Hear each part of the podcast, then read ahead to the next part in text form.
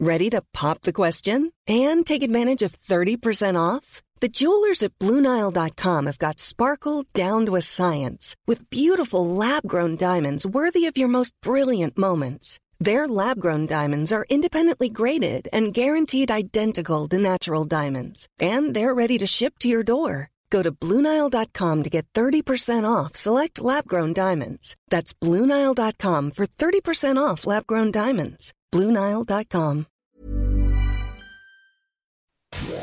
Inicia las noticias de la tarde con Jesús Martín Mendoza en Heraldo Radio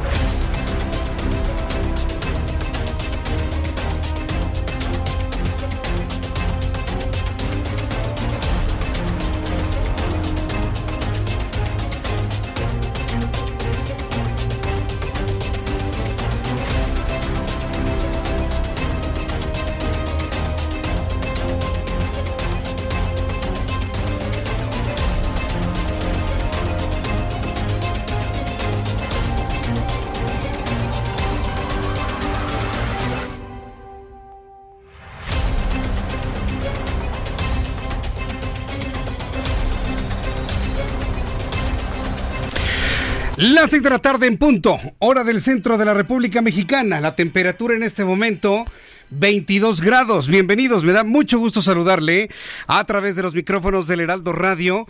Estamos transmitiendo a través del 98.5 de FM en el Valle de México, 100.3 en Guadalajara, 92.5 en la ciudad de Tampico, 106.3 en Villahermosa, Tabasco. Muchas gracias a nuestros amigos que ya nos escuchan en Villahermosa que nos han hecho una serie de preguntas. Yo les agradezco mucho esa preocupación y esa disposición a estar siempre con nosotros, muy atentos de la información que se genera en el centro de la República Mexicana.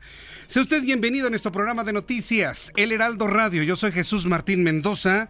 Le tengo la información más importante hasta este momento. Le informaré que Adrián Levarón señaló que no nos dieron a tole con el dedo la primera reacción que conocimos una vez que salieron la familia Levarón del encuentro con el presidente de la República, Andrés Manuel López Obrador. Tal y como se había prometido, los Levarón estuvieron con López Obrador aún habiendo marchado ayer en la marcha anti-AMLO la que partió de la columna del Ángel de la Independencia rumbo al Monumento a la Revolución. Finalmente se reunieron, hubo compromisos por parte de ambas partes y Adrián Levarón decía de esta manera, decía de esta manera que no les habían dado a tole con el dedo. Estamos contentos de que no nos pulgaron el, no nos dieron a tole con el dedo y, vamos a estar en comunicación con él y vamos a estar atendiendo por desde nuestro rancho el, problema. Sin duda alguna, confía en después de esta reunión en que habrá actitud, compromiso ante la tragedia que viven. Yo sí creo que el compromiso está, pero, pero sí veo un grado de, es difícil, es un, grado casi de impotencia. Pero por, de mi parte yo me siento impotente y, y el presidente dice sí está muy difícil un grado de impotencia, dice Julián Levarón en estas declaraciones. Dice un grado de impotencia, dice Julián Levarón en estas declaraciones. Hoy voy a platicar más adelante con Julián Levarón. Estas fueron palabras de Adrián. Platicaré con Julián para saber de manera concreta cuáles son los compromisos hechos por el presidente de la República. Yo sí quiero decirle algo sobre este tema. La familia Levarón es mediática en esto, ¿eh? pero hay otras familias mexicanas hay otras familias mexicanas que sufren lo mismo, que les asesinan, les abaten a su familia como mensajes, como venganzas. Entonces entender este encuentro de los de Barón con el presidente a nombre de una gran cantidad de familias que están sufriendo lo mismo en la República Mexicana. Le voy a tener todos los detalles de ello más adelante aquí en el Heraldo Radio. Y se cumple un año desde que Andrés Manuel López Obrador asumió la presidencia y para conmemorarlo hizo lo mismo en el lugar el Zócalo Capitalino ayer. Ya le platicaré algunas de las cosas importantes que hizo ayer, pero tampoco ¿eh? lo voy a abrumar con eso. ¿eh? Ya vamos a descafeinarnos un poquito. Vamos a dejarle hacer culto a la personalidad y la persona de López Obrador. Quiere estar en toda la radio, en toda la tele, en toda la prensa, en todas las revistas, en todos los periódicos. No hay consensos. Quienes le hacen la barba y quienes lo criticamos de manera puntual. O sea, estamos enfrentados en este país. La verdad, la sea dicha, ¿no? Y hay algunos que le tienen un temor, un miedo. Y ahí andan haciéndole la barba, ¿no? Y hay otros que, bueno, pues estamos en el señalamiento de las cosas para que se tomen otro tipo de decisiones. Pero punto número uno, vamos a empezar a bajarle un poquito porque si no todos nos vamos a volver locos en este país. Es demasiado culto a la personalidad de Andrés Manuel López Obrador. Es demasiado, bueno, está rayando en lo no sano. En lo no sano. Y yo creo que integrantes del Movimiento de Regeneración Nacional de Morena estarían de acuerdo conmigo. Es completamente insano lo que estamos viviendo ante la presencia en todos lados de este personaje de la noticia. Indudable. Pero no, ya, ya, ya, ya, ya. Así que mira, todo lo del de ayer, ya.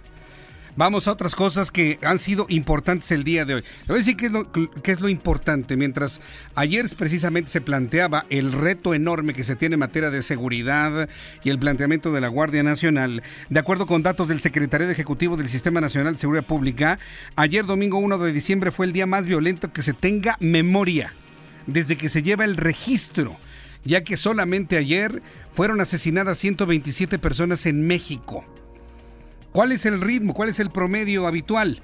Entre 60, 70, luego ya cuando es un día difícil 80, pero ayer fueron 127 personas, lo que bueno, pues ya constituye uno de los momentos más álgidos, más dramáticos, más dolorosos, más violentos que ha vivido la República Mexicana, pues prácticamente en su historia. Y la Guardia Nacional ya llegó a Coahuila, eso derivado de los recientes sucesos que han ocurrido en el municipio de Valle Unión. Aproximadamente 100 elementos de este cuerpo de seguridad arribaron al municipio luego de todos los acontecimientos allá en Coahuila, que por cierto fueron mencionados como, vaya, eh, fueron mencionados como no habituales, como extraños, ¿no? Porque supuestamente aquella zona es sumamente tranquila. José Mujica, expresidente de Uruguay, de pensamiento socialdemócrata, de izquierda, de tendencia socialista, aseguró que México tiene un vecino incómodo en alusión a Donald Trump y se refirió a sus declaraciones en torno a los carteles del mandatario norteamericano como un disparate. Estas palabras las dijo el día de hoy. Vamos a escuchar lo que dijo el señor Mujica. Tengo desearle suerte y comprensión al pueblo mexicano que vaya que tiene problemas para que yo venga a tirarle más problemas todavía, sin ayudarlo a solucionar ninguno. Bueno, pues esto fue lo que comentó el propio José Mujica al momento de recibir el doctorado honoris causa. ¿Sabe qué universidad se lo dio? La Universidad Iberoamericana, ¿ves? La Ibero, la universidad más fifí de este país junto con la Náhuac también. Saludos a mis amigos de la Náhuac. Un gran saludo a la Universidad Náhuac, también a la Universidad Iberoamericana, que hubo un tiempo que compartimos tanto en materia de radio con la estación que ahora es el, la estación de la Ibero. Bueno, pues le estoy hablando de hace muchos, muchos años cuando empezaba esa estación de radio. Bueno, pues la Ibero le puso, le otorgó el doctorado honoris causa a José Mujica para que vea que donde tienen que decir que no, estos personajes latinoamericanos nomás no dicen que no. Y luego de una reunión con coordinadores de las legislaturas de los estados, Olga Sánchez Cordero, secretaria de Gobernación, comentó que se sugirió a estos poderes implementar leyes propias sobre la amnistía, una vez que se apruebe la que corresponde al Congreso de la Unión. Más adelante le tendré declaraciones de la propia secretaria de Gobernación, la señora Olga Sánchez Cordero. Escucha usted el Heraldo Radio 98.5 de FM en el Valle de México si el día de hoy o mañana, porque estamos precisamente en los días donde seguramente una persona uniformada con una computadora de mano le va a preguntar, ¿qué estación de radio escucha usted? Dígale de inmediato, yo escucho el Heraldo Radio. Yo escucho a Jesús Martín Mendoza esta hora de la tarde porque me gusta escuchar las noticias en el 98.5 de FM. Dígale cuál es la frecuencia de las noticias ahora en el Valle de México. 98.5 de FM. Le van a preguntar a usted que se encuentra en las calles de la ciudad. Contésteles así. Yo escucho las noticias en el Heraldo Radio en el 98.5 de FM. Y este fin de semana nuestros compañeros se desplazaron a Guadalajara, Jalisco, para traer todos los pormenores de la Feria Internacional del Libro 2019. A lo largo del programa le estaré informando acerca de este importantísimo acontecimiento. Se ha desplazado hasta este lugar Lisette Basaldúa, periodista, productora de este programa, quien ha tenido la oportunidad de conversar con gente importantísima del mundo de las letras. Más adelante le platicaré todo lo que se ha encontrado allá, las declaraciones de Mario Vargas Llosa, la entrevista que le ofreció mi compañero Sergio Sarmiento a propósito de los señalamientos del peligro que México enfrenta dichos por Mario Vargas Llosa, de ser nuevamente una, de tener una dictadura perfecta. Quien acuñó ese término, hoy lo vuelve a utilizar con la forma de hacer gobierno de Andrés Manuel López Obrador. También informaré que Cristina Fernández de Kirchner, expresidenta de Argentina, declaró hoy en el juicio sobre las presuntas irregularidades en la concesión de las obras públicas otorgadas para su gobierno al empresario Lázaro Báez. Más adelante le informaré todo lo que sucede sobre este caso. Interesante sin duda porque acuérdese que Cristina Fernández es la compañera de fórmula de Alberto Fernández, quien ganó las presidenciales de Argentina hace unas semanas cuando la mujer está prácticamente ya a regresar al gobierno de Argentina, pues sigue precisamente haciendo sus declaraciones sobre los juicios de irregularidades en las concesiones de obras públicas. El gobierno de Turquía acusó al presidente de Francia, Emmanuel Macron, de apadrinar al terrorismo después de que el mandatario criticara la operación que Turquía lanzó en Siria. Le informo también en este resumen de noticias que elementos del ejército mexicano detectaron con rayos gamma en el interior de un tractocamión tipo cisterna una tonelada de cocaína. El hallazgo se realizó en la carretera federal 180 en el tramo Villahermosa-Coatzacoalcos. La Secretaría de la Defensa Nacional informó que el precio estimado de este cargamento en el mercado negro alcanzaría un monto de 271 millones 188 mil 313 pesos, por lo que el hallazgo es un golpe fuerte en la operación de grupos del crimen organizado. Y bueno, pues estaremos en unos instantes informándole también lo que sucede allá en Guadalajara, Jalisco, con esta feria internacional. Son las 6 de la tarde con 12 minutos.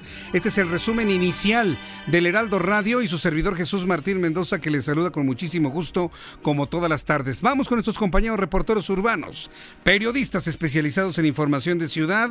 Empezamos con mi compañero Alan Rodríguez. ¿Dónde te ubicas, Alan? Adelante. Jesús Martín, muy buenas tardes. Nos encontramos en el Centro Histórico de la Ciudad de México y estamos tomando lugar para presenciar el encendido de la estrella navideña en la Plaza de la Constitución, en un evento que estará iniciando aproximadamente a las 7 de la noche, el cual estará encabezado por la jefa de gobierno Claudia Sheinbaum, acompañada por el jefe de obras y servicios Jesús Esteban Medina y el secretario general de Servicios Urbanos y Sustentabilidad, Efraín Morales López. Ellos estarán dando el encendido al tradicional alumbrado navideño se decorará durante toda esta temporada la plaza del Zócalo Capitalino.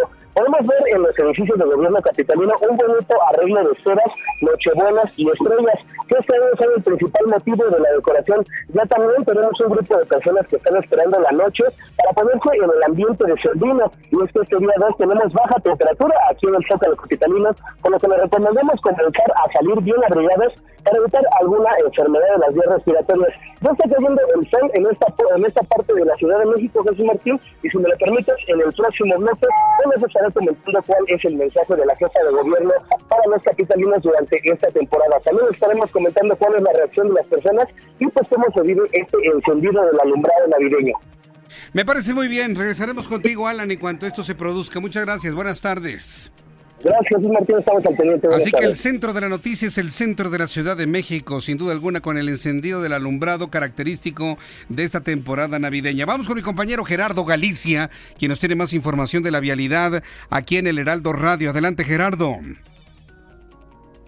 Gerardo Galicia, adelante, te escuchamos. Muy buenas tardes. Hemos estado revisando. Ahí, ahí se encuentra. Adelante, Gerardo.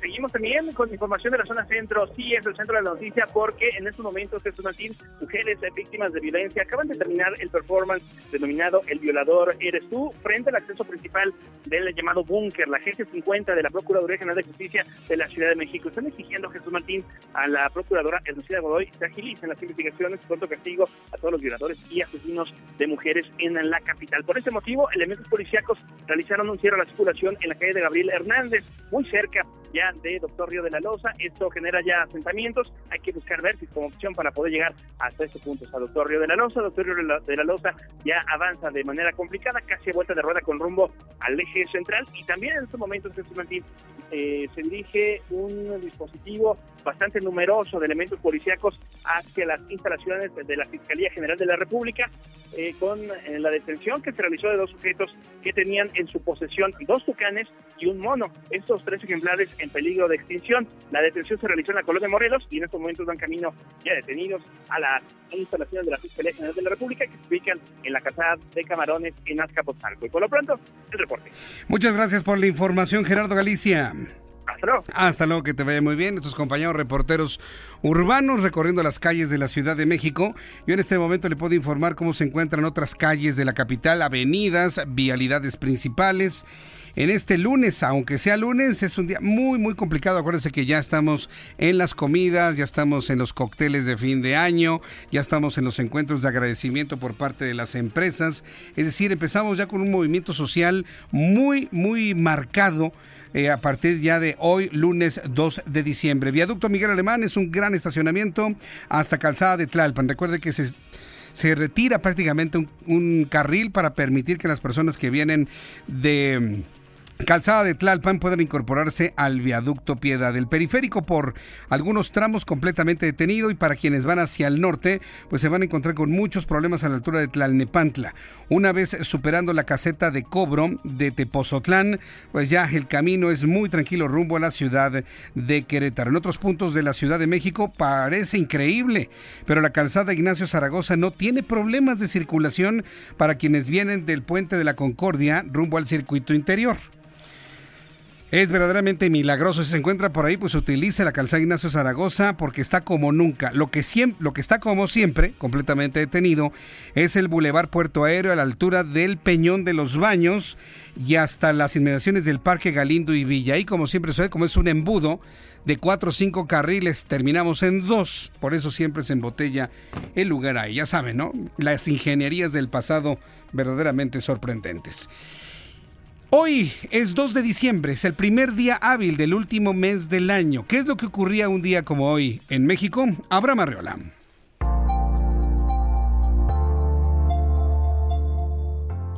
Excelente lunes, esto es lo que ocurrió en un día como hoy en México. 1547 fallece Hernán Cortés. Él fue el conquistador del Imperio Mexica y además fue gobernador y capitán de la Nueva España. 1917. Nace uno de los íconos de varias generaciones de antaño, el tío Gamboín. 1919. Nace Álvaro Carrillo, cantante y compositor de boleros.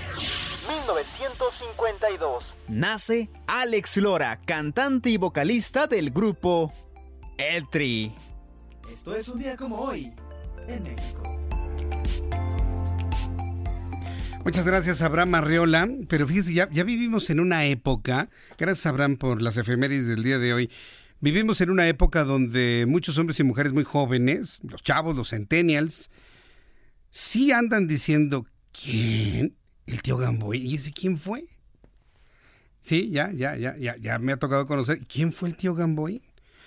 Y si hay personas que no saben quién fue el tío Gamboín, pues ni les pregunte quién fue Rogelio Moreno. Ese ni los millennials saben, ¿no?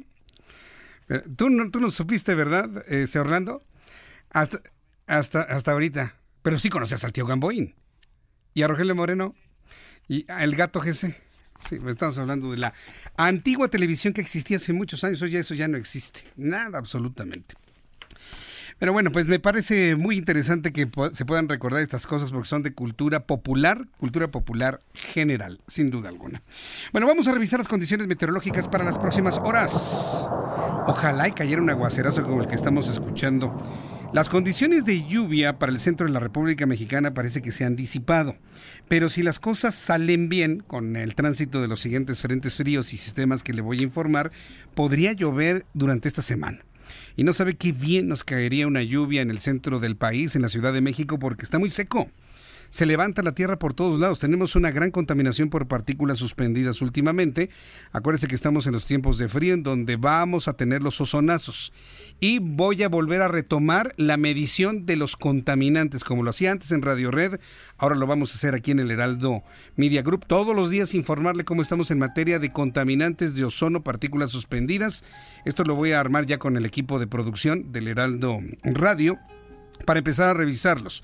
Porque estamos en la época en donde se nos va a ir la contaminación hasta arriba y no nos vamos a dar ni cuenta. Por lo menos usted y yo, aquí en el 98.5 de FM en el Valle de México, 100.3 en Guadalajara, 92.5 en Tampico, 106.3 en Villahermosa, Tabasco, 92.1 en Acapulco. Por lo menos estar nosotros enterados de lo que está ocurriendo en materia de contaminación ambiental.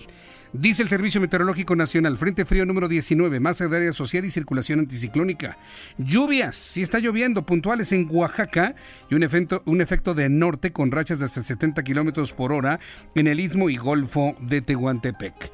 En el boletín meteorológico que nos envía el Servicio Meteorológico Nacional, que es dependiente de la Comisión Nacional del Agua, se informa que hay un pronóstico de lluvia también, además de Oaxaca, fuertes en Puebla, en Veracruz, en Tabasco y en Chiapas.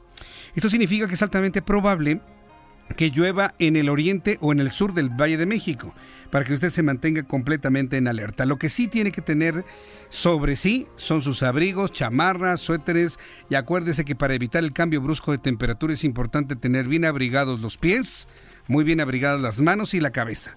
Si usted tiene estos tres puntos de su cuerpo bien abrigados y bien cuidados, no importa si trae una chamarra gruesa o delgada, el calor de su cuerpo no va a escapar. De nada sirve tener una gran chamarra, un gran abrigo, con una bufanda, si no usa calcetines, con eso de las moditas que hay por ahí. Bueno, use unos buenos calcetines de buena calidad, gruesos, que le protejan su pie de, de, que se enfríe y todo lo demás puede ir más ligero. Pruébelo y me dice usted lo que quiera. También el Servicio Meteorológico Nacional informa que habrá un evento de norte, ya le decía, con rachas de hasta 70 kilómetros por hora. Para el día de mañana dominará en gran parte del territorio nacional una circulación anticiclónica, misma que limitará las condiciones para lluvias fuertes en el país. Intervalos de chubascos para Baja California, Jalisco, Colima, Michoacán, Guerrero, Oaxaca, Chiapas. No veo la Ciudad de México. No hay pronóstico de lluvia para, para, la Ciudad de México en las próximas horas, lamentablemente. Pero eso sí, hará mucho frío.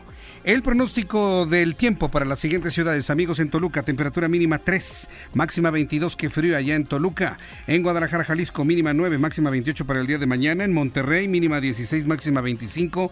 Tampico, mínima 19, máxima 26. En Villahermosa, mínima 19, máxima 29. Acapulco, Guerrero, ahí nunca hay invierno. Temperatura en este momento 28 grados, mínima 24, máxima 32. Y aquí en la capital de la República, el termómetro 18 grados a esta hora de la tarde. La mínima 8. Friazo mañana, ¿eh? Mañana temprano. Máxima 22 grados Celsius.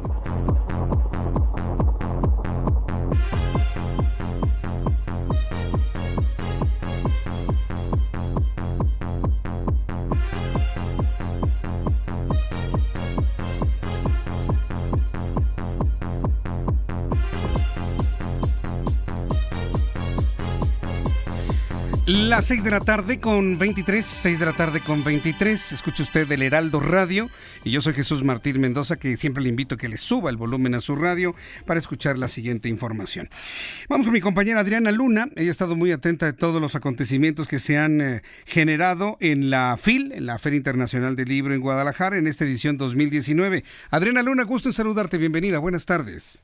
Mi querido Jesús Martín Mendoza, muy buenas tardes, casi noches a ti y al auditorio. Oye, en esta edición la India es el país invitado de honor. La carta fuerte es Arun Gandhi, el nieto de Mahatma Gandhi. No se pueden perder todos los detalles de una entrevista que consiguieron Sergio Sarmiento y Lupita.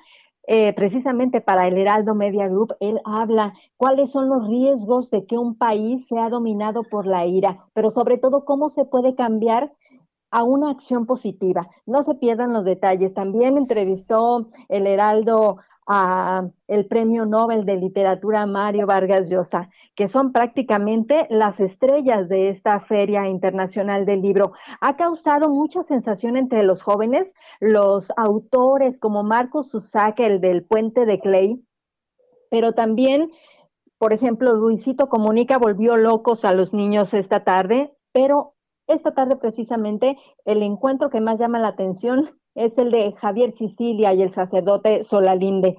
Pero mi querido Jesús Martín Mendoza, los chavos están muy, muy atraídos por la lectura y eso es bueno porque están comprando las sagas, pero en el libro físico más que la lectura electrónica. Además, también se van a celebrar o se están celebrando los 80 años de Batman y viene el autor taiwanés Xin Chuang y vamos a tener entrevista con este ilustrador tan conocido. Obviamente el área de los fil niños, ahí son eh, prácticamente entre mil y tres mil niños los que acuden a diario a los cuentacuentos, a los talleres didácticos y así desde muy corta edad, porque obviamente pues ahí es donde nacen los, los grandes lectores, ¿no, Jesús Martín? Pues yo estoy completamente de acuerdo contigo, pero ha sido yo creo que una de las ferias más eh, nutridas y sobre todo más comentadas de los últimos años. ¿Tú cómo, cómo lo ves, Adriana?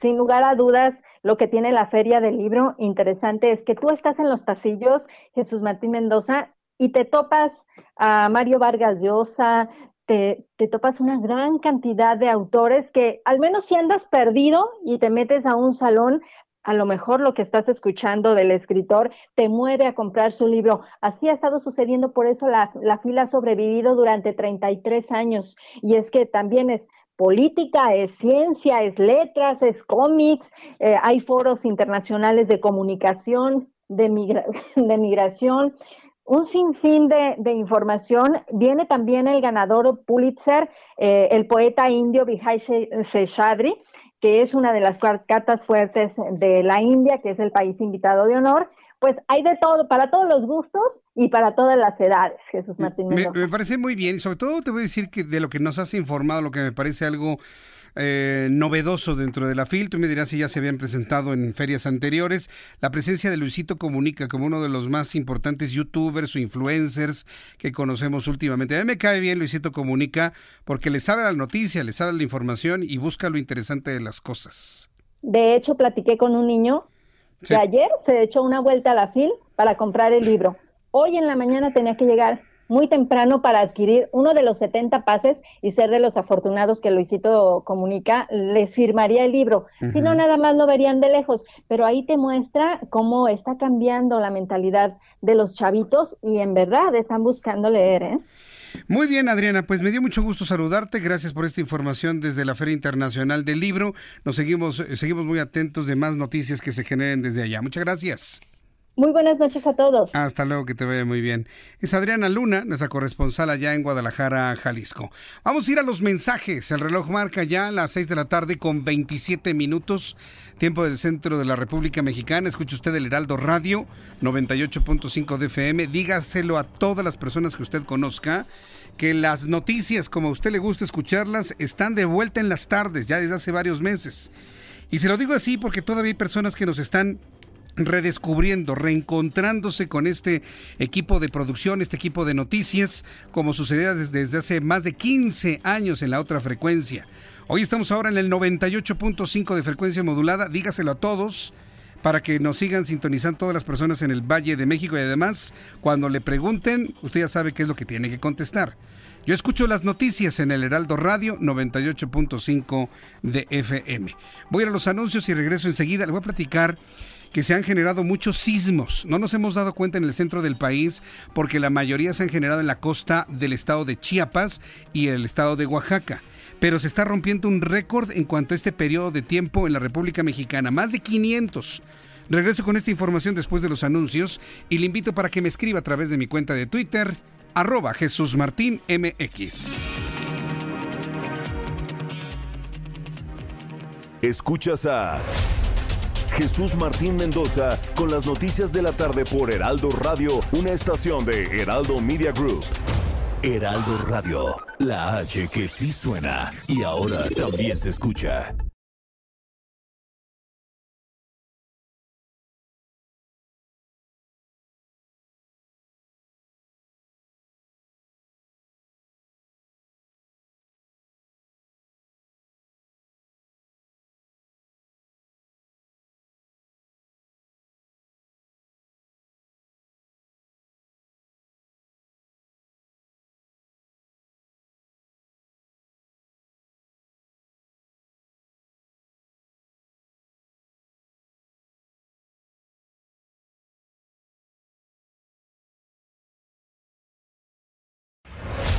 Escucha las noticias de la tarde con Jesús Martín Mendoza. Regresamos.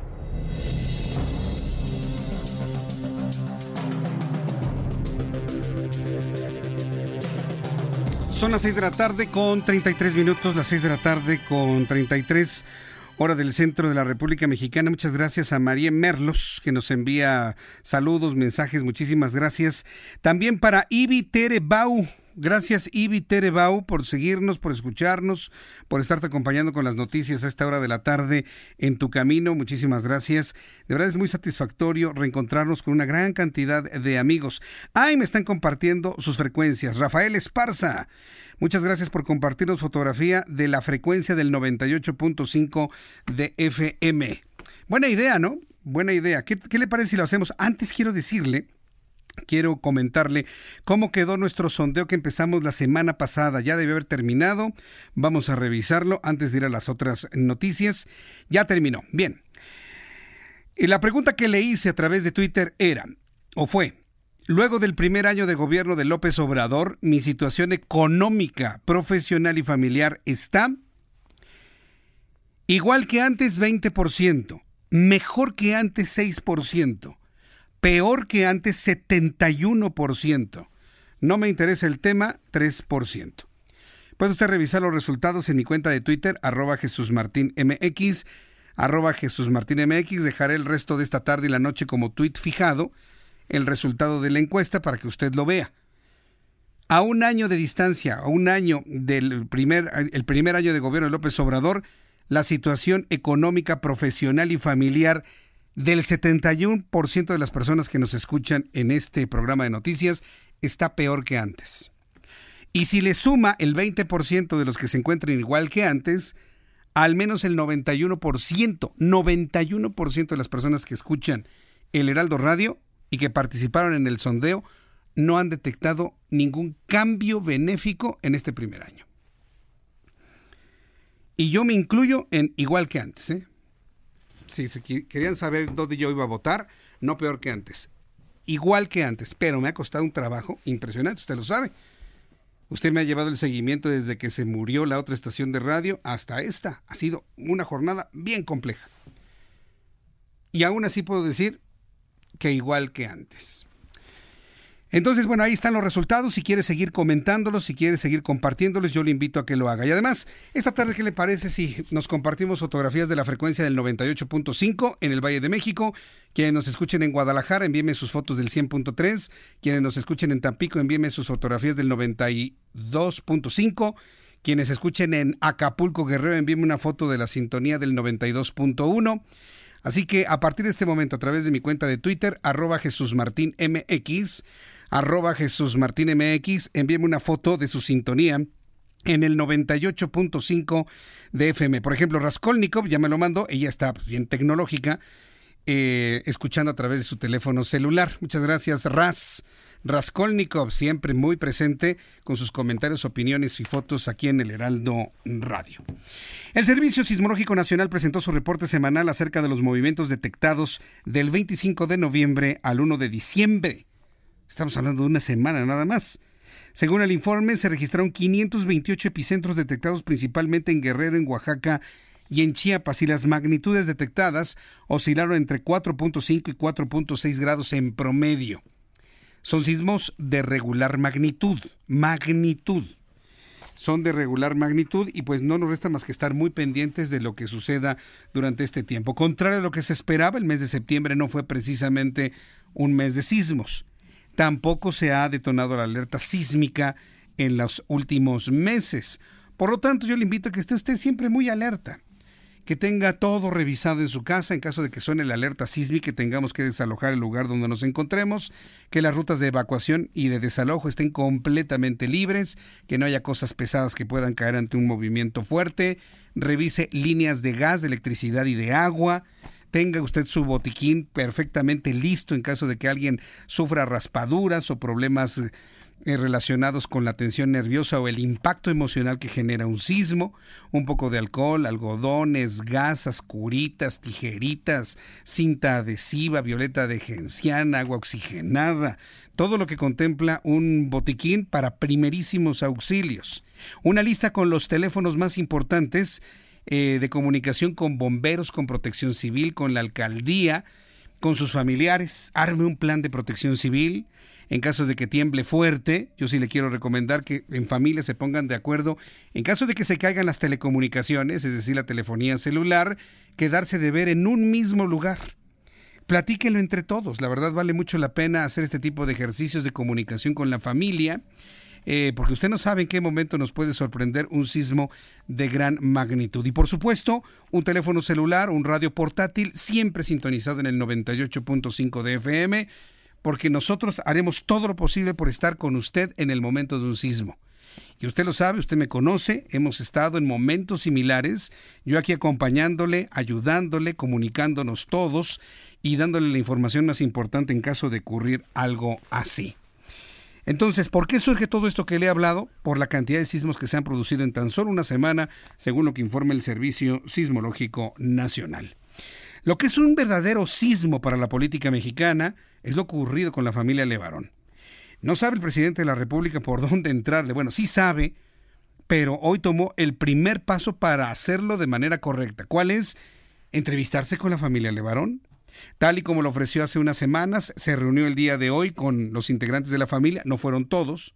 Hay algunos que consideran que la responsabilidad del asesinato de más de 12 personas y eh, y la destrucción de sus cuerpos a través del fuego son responsabilidad de la presente administración porque no ha podido establecer una estrategia para controlar el crimen.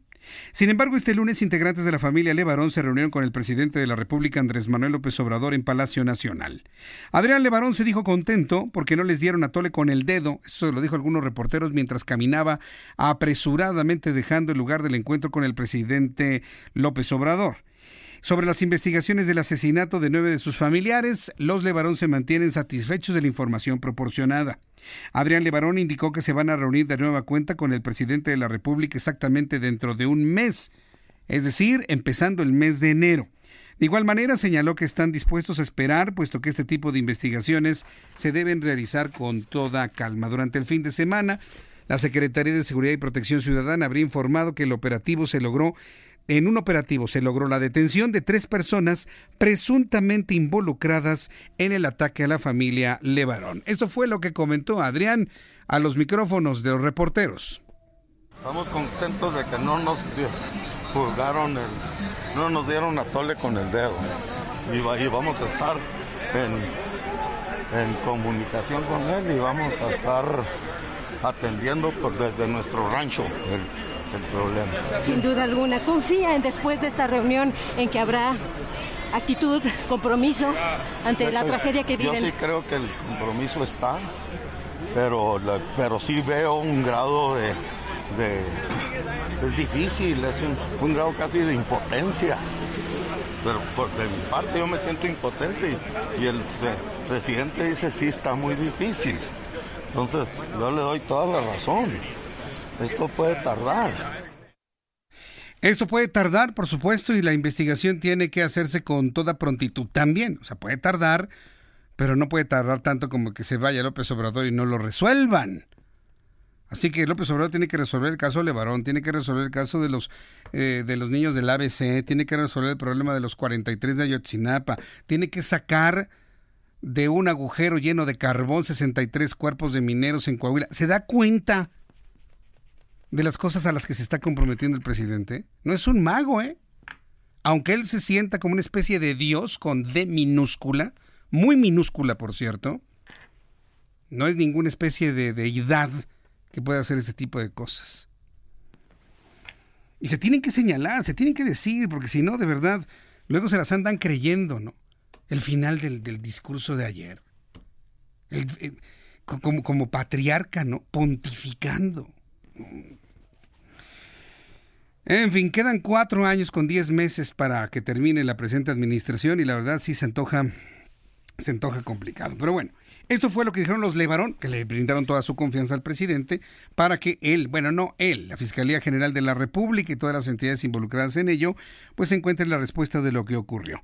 También la señora Olga Sánchez Cordero, secretaria de Gobernación, quien estuvo en el encuentro con la familia Levarón, comentó lo siguiente con ese dejo de desesperación y de hartazgo que ya le caracteriza a la secretaria de Gobernación. Esto fue lo que le dijo a los reporteros que le interceptaron en su camino.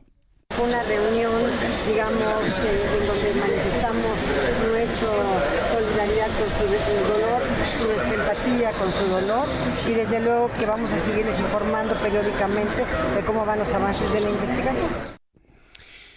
Bien, y el presidente de la República, ¿qué fue lo que dijo sobre este tema? Vamos a escuchar a López Obrador. Y vamos a estar eh, nosotros, esto es, eh, representantes del Poder Ejecutivo, mm, todo el gabinete de seguridad. Vamos a recibir a la familia Levarón, se les va a informar de cómo vamos avanzando en la investigación, eh, lo que se ha hecho al respecto. Y nos mandaron una lista de los asistentes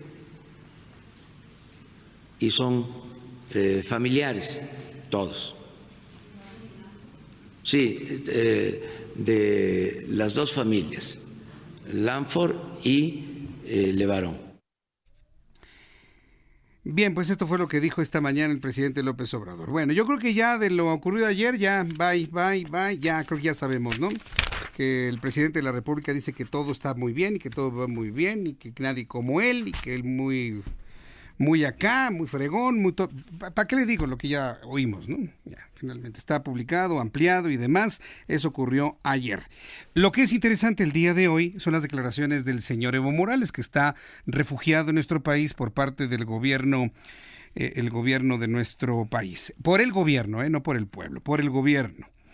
A través de redes sociales, el expresidente de Bolivia, Evo Morales, agradeció el mensaje de apoyo del presidente de México y aseguró que la tradición diplomática mexicana es un ejemplo de, humanidad. Mire, humanidad sí, pero cuando le conviene. Todos los analistas y internacionalistas que hemos consultado han planteado que esta doctrina Estrada se aplica en función de conveniencia mexicana. Hoy le convino al señor Evo Morales y por eso declaró. Él escribió lo siguiente, agradecemos al hermano presidente arroba López Obrador y al pueblo mexicano por su infinita solidaridad con Bolivia y la democracia regional. México y su tradición diplomática es para nosotros un ejemplo de, humanidad y de hermandad. Esto es lo que decía, eh, lo que comenta el propio Evo Morales en este mensaje de tweet. Sin embargo, sin embargo, ayer, por ejemplo, y esto, esto lo voy a adicionar, esto lo voy a adicionar porque puede decir Evo lo que sea, el presidente de la República en cuanto a su política exterior, pero ¿qué pasaba en el Monumento a la Revolución? En el Monumento a la Revolución se reunieron casi 60 mil personas que marcharon desde la columna del Ángel de la Independencia hasta el Monumento a la Revolución. Muy, y, y lo considero muy grave que muy pocos medios, prácticamente nadie, ha destacado las cosas que se dijeron de la marcha anti Andrés Manuel López Obrador, la marcha que critica el primer año de gobierno por la falta de resultados claros y palpables. Una vez que llegaron al Monumento a la Revolución, uno de los discursos más emblemáticos y más potentes, sin duda alguna, fue el de la periodista Beatriz Pajés Rebollar, presidenta de la Fundación José Pajés y una muy importante activista que ha insistido en señalar todo aquello que no ha funcionado bien en el último año. Mientras estaba en el templete Beatriz eh, Pajés, decía claramente en su discurso, Aquí está el México que no quiere ni acepta ser la Venezuela de Hugo Chávez ni la Bolivia de Evo Morales. Exigimos que quienes gobiernan respeten la Constitución y no actúen como caballos de Troya para entregar la soberanía del país a dictaduras extranjeras. Yo le voy a presentar este material en este momento, con esta idea de que no todo está en favor del señor Morales. Hay un importante grupo de mexicanos, de mexicanas, que tienen una opinión muy diferente a la que dice el señor Morales y el gobierno mexicano. ¿Qué pasó allá en el Monumento a la Revolución? Esto es parte del discurso de Beatriz Pajés y bueno, pues las gargantas de 60 mil personas gritando lo que usted va a escuchar a continuación.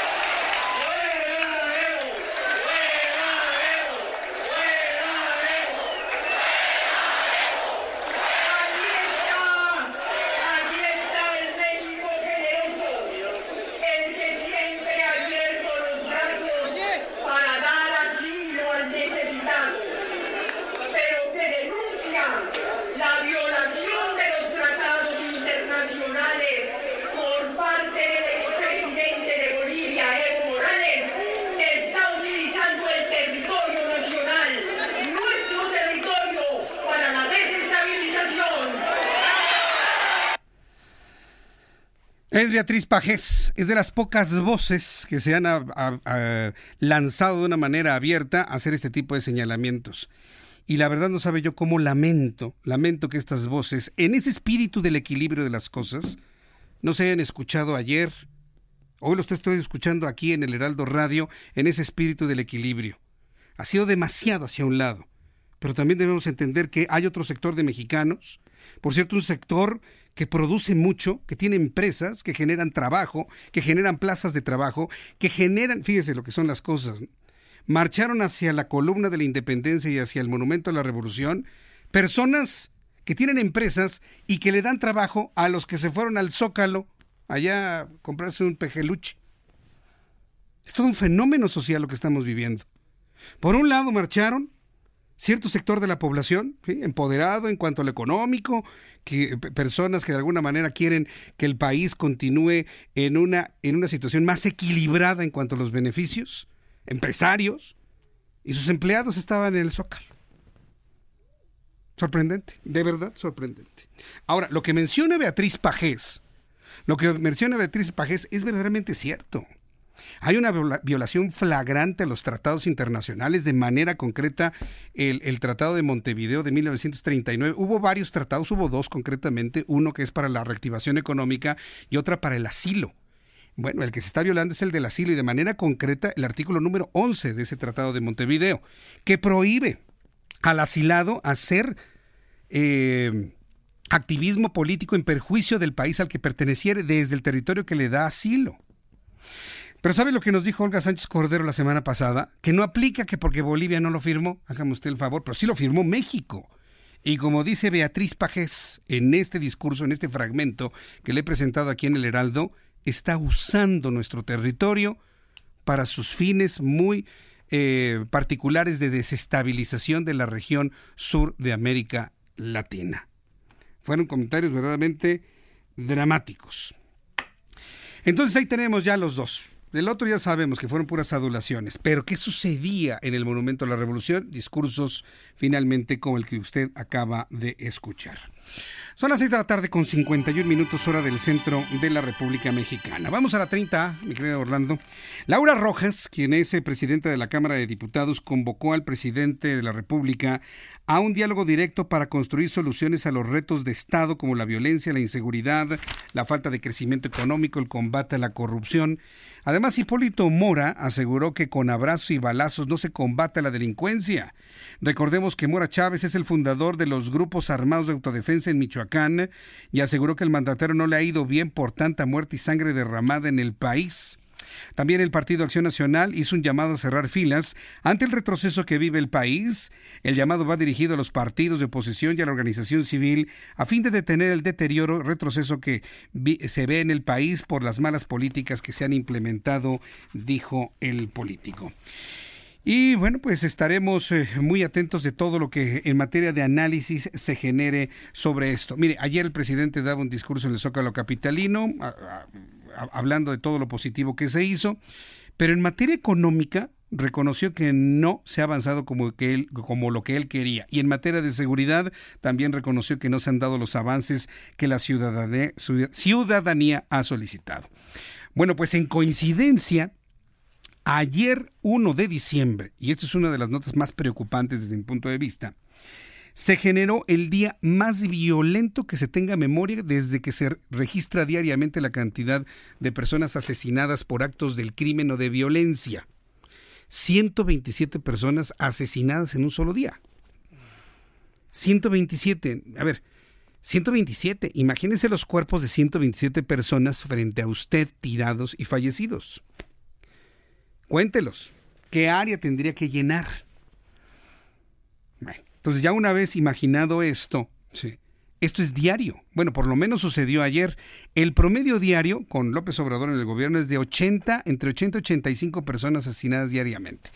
Ayer fueron 127, de acuerdo con datos no sacados de la manga, ¿eh? Son datos que dio a conocer el Secretario Ejecutivo del Sistema Nacional de Seguridad Pública ayer domingo 1 de diciembre, el día más violento del que se tenga registro. 127 asesinados en un solo día. Dentro del desglose, sorpréndase, 21 ocurrieron en Coahuila. Esta mañana el presidente de la República hablaba de, de lo extraño del asunto, que porque Coahuila es un estado muy tranquilo. Bueno, pues se llevó la medalla de oro, si me permite usted la expresión. 21 ocurrieron en Coahuila, 14 en el Estado de México, 14 en Guanajuato, 10 en Oaxaca, 10 en Baja California. La intensa movilización se habría realizado precisamente en Coahuila. Este fin de semana el municipio de Villa Unión en el estado de Coahuila. Desde el sábado sujetos atacaron la presidencia municipal y hubo un enfrentamiento en Villa Unión que dejaron un saldo de cuatro policías que perdieron la vida. Me ha tocado ver imágenes. ¿Ya viste imágenes, Orlando, de cómo quedó? Imagínense la fachada de la presidencia municipal. Una presidencia municipal, un edificio de dos pisitos nada más. La entrada principal y en el piso de arriba dice Presidencia Municipal Villa Unión, una banderita y un escudo, ¿no? Y lo demás ventanas de color crema. Bueno, lo dejaron como coladera llegué a contar al menos 500 impactos en la fachada, haciendo un cálculo a grosso modo. 500 impactos, ¿imagina usted? O sea, es el mensaje claro de estos grupos del crimen organizado en Villa Unión. Después se hizo un despliegue táctico el domingo para capturar al grupo responsable del ataque, logrando abatir a siete. Así lo informó el centro de mando de aquel estado. Por su parte, Miguel Riquelme, gobernador de Coahuila, confirmó que la cifra actual se mantienen 22 personas en total sin vida. Una verdadera batalla. Además de, dos personas que han sido detenidas y aseguró que los responsables son miembros del cartel del noreste. Los elementos de seguridad mantienen el despliegue de búsqueda por tierra y aire en toda la región. El presidente de la República esta mañana calificó como excepcional la balacera ocurrida en ese lugar en Villa Unión, Coahuila. Ahí el mandatario indicó que el enfrentamiento entre policías militares, así como presuntos miembros de una célula del crimen organizado, no es algo que se padezca de manera cotidiana y el presidente destacó la participación del gobernador de la entidad, Miguel Riquelme. No perdamos la capacidad de asombro, yo le pido eso, por favor, no perdamos la capacidad de asombro, indignémonos con este tipo de casos. Después del resumen de noticias y los mensajes, quiero decirle a usted que las noticias continúan hasta las 8 de la noche. Si usted se encuentra en algunos estados de la República Mexicana, todo lo que tiene que hacer es cambiarse de donde me está escuchando al www.heraldodemexico.com.mx. Vámonos a digital a www.heraldodemexico.com.mx y aquí en el Valle de México, aquí quédeseme por favor en el 98.5 de FM. Ya me han empezado a llegar fotografías de sintonía del 98.5 en su radio. Envíeme todas sus fotos de sintonía en el 98.5 de FM a través de arroba Jesús Martín MX en Twitter. Muchas gracias por su participación en este ejercicio. Voy a ir a los anuncios, regreso con un resumen y lo más destacado.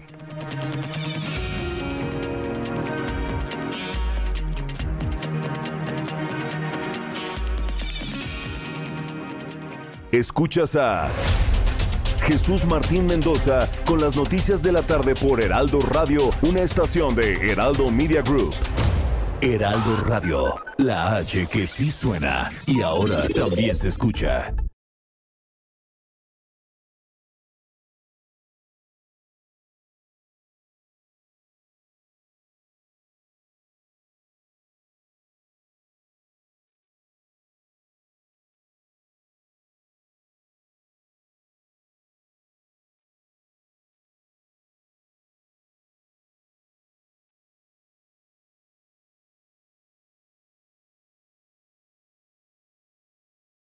Heraldo Radio. Escucha las noticias de la tarde con Jesús Martín Mendoza. Regresamos.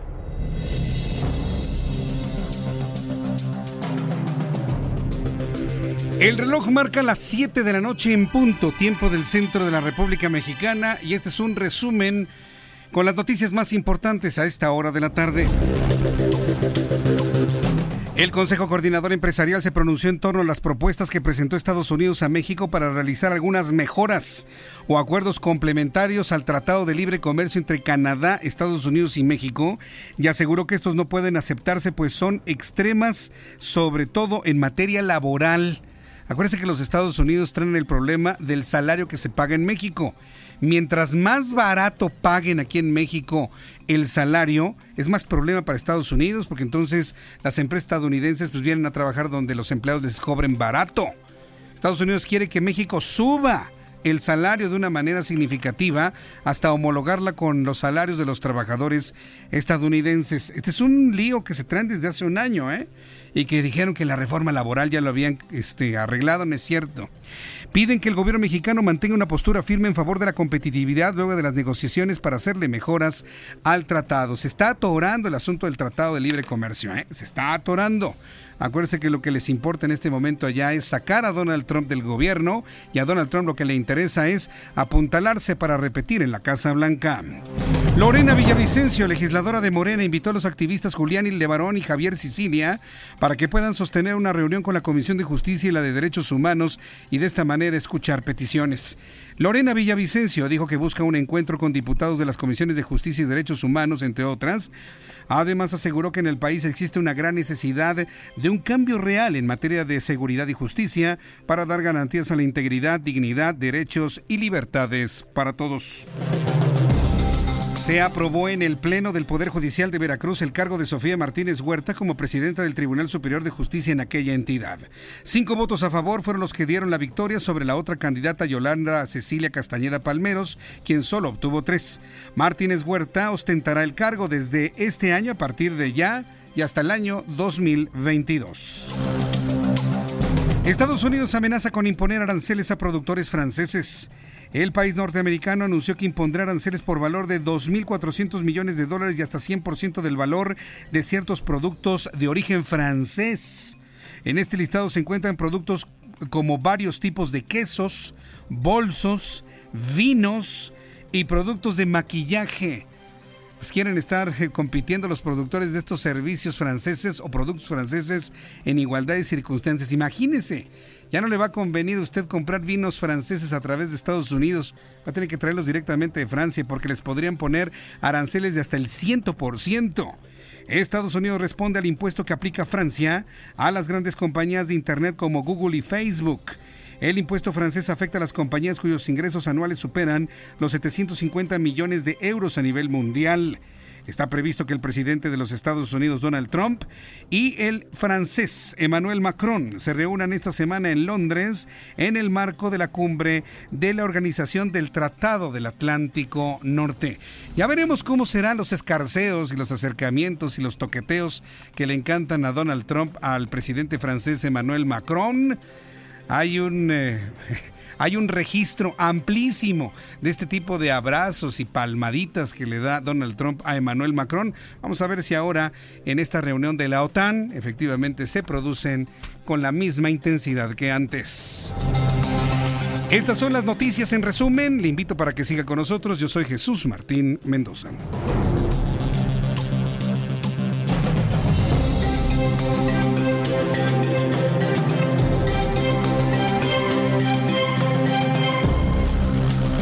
Las 7.05, ya el reloj marca 7.05 a esta hora de la tarde, la temperatura está en 18 grados aquí en la capital del país, hay que abrigarse, si usted me está viendo a través de YouTube, mire una chamar como esta, sí, abrigadora, para que proteja el pulmón, pero además los calcetines bien, no de colorcitos, ¿eh? de los que usted quiera, pero que le abriguen bien sus pies a esta hora de la tarde. Vamos con mi compañero Alan Rodríguez, ¿el dónde se encuentra Orlando? Él está en el Zócalo Capitalino. Eh, adelante, Orlando. Adelante, Alan Rodríguez, te escuchamos. Muy buenas tardes. Noches, pues ha dado inicio el evento del encendido del alumbrado navideño. Y pues bueno, nos han dado ya algunas cifras, les han dado en estos momentos algunas cifras de cuál ha sido el material. Nos comentaron que se han instalado aproximadamente 6.000 foquitos navideños y dos pantallas monumentales, las cuales están a punto de ser encendidas en los próximos minutos. Y pues bueno, nos eh, también recalcaron el esfuerzo de los trabajadores de obras y servicios urbanos de la Ciudad de México ya que en este año el material tuvo que ser eh, completamente hecho de nuevo, ya que en los meses anteriores se registró un incendio en la bodega donde se almacenaban los adornos que se ponían anteriormente.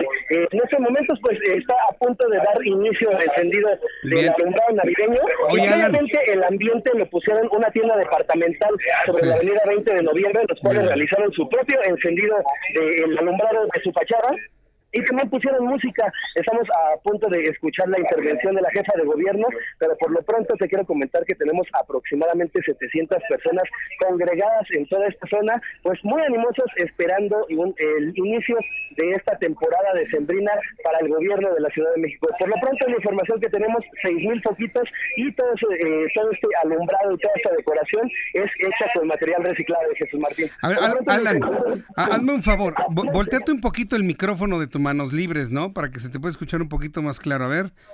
Ah, como te repetía Jesús Martín, ah, nos estaban comentando que el material es, ha sido completamente reciclado, con lo cual pues implicó un gasto menos para el gobierno capitalino. Fue un ahorro. Mil poquitos, y pues bueno, toda esta zona ya está con un gran ambiente navideño, pues la gente esperando los la cuenta regresiva para ver el ah. encendido y cómo quedaron estas pantallas instaladas en el Zócalo capitalino. A ver, va, a ser en cualquier momento entonces, pues ahí tú me diciendo en el momento que empiecen a hacer el conteo, la cuenta regresiva de 10, 9, 8, para que sea el momento preciso en el que el Heraldo Radio esté presente en el Zócalo capitalino. Me dices que son 700 personas, yo pensé que había más. Yo creo que es buen momento para que la gente que nos escuche en sus autos y esté cerca del Zócalo, pues se acerque, ¿no? Para ver el encendido del alumbrado navideño, Alan. Es pues, eh, a muchas personas que están saliendo de sus trabajos han aprovechado para pasar y ver pues, este evento y como les repito, ya la jefa de gobierno está a próximos eh, minutos, segundos de que vea el inicio de esta iluminación. Está hablando ella, ¿verdad? ¿Qué es lo que dice? Estas piezas navideñas. Voy a acercar un poco el micrófono. A ver, vamos a escucharla. Ya les voy a dar a ustedes para que ustedes pongan. Eso, muy bien. Es la jefa de gobierno. Este previo al inicio del alumbrado público en el Zócalo. El alumbrado navideño. millones de árboles y plantas que se sembraron en la Ciudad de México. En años pasados fueron 600 mil y este año fueron 5 millones. Así que vamos a darle 3, 2, 1. Jesús Martín ya se encendió este alumbrado navideño y podemos observar muchas noches buenas, estrellas, esperas y pues eh, una pantalla gigante a uno de los costados del Zócalo Capitalino, en donde tenemos una campana, una paloma, todos los elementos que simbolizan las fiestas navideñas, pues ya la gente aplaudió y está tomando fotografías y videos, aprovechando y disfrutando el inicio de esta temporada, Jesús Martín. Se escuchó hasta acá, se escuchó hasta acá, se escuchó el grito, la emoción del público ahí presente en el momento del encendido de estas más de seis mil luces que ya alumbran todo lo que es el primer cuadro de la Ciudad de México, Alan. Es correcto, José Martín. En la avenida 20 de noviembre tenemos una estrella monumental en color plateado y azul. Y pues bueno, a partir de esto es donde podemos iniciar el recorrido para las personas que quieran dar una vuelta por todo este circuito del Zócalo Capitalino de la Ciudad de México. Muy pues van a llevar una bonita sorpresa y un bonito recuerdo en sus fotografías. Correcto. Alan, pues estuviste en el momento, en el momento de la noticia. Muchas gracias, Alan Rodríguez. Estamos, aquí. Muy buenas tardes. Buenas tardes. Momento importantísimo. Mire, hemos hablado tanto de política, hemos hablado tanto de muertos, hemos hablado de tantas cosas horribles en los medios de comunicación que el llevarle el momento en el que se encienden las luces, ¿no? Ante lo, maravillado de los niños que estaban ahí, escuché algunos gritos de niños, ¿no? Que se veían pues asombrados con esta creatividad, independientemente del gobierno que se encuentre en la Ciudad de México, esta gran creatividad de estos artesanos que realizan este tipo de trabajo, porque sí es un trabajo artesanal que se realiza para colocar estas luces y usted fue testigo en el momento exacto, eran las 7 de la noche con 7 minutos cuando fue encendido el alumbrado en el Zócalo capitalino. Entonces, las personas que se encuentran en el centro ya pueden ingresar, estaciones en lugares aledaños o bien vayan caminando, vayan en el metro, está abierta la estación del metro Zócalo para ser de los primeros en disfrutar del alumbrado navideño en el primer cuadro de la ciudad. Usted camina, se toma fotografías, seguramente hay quien venda algún tipo de buñuelo, algunos tamalitos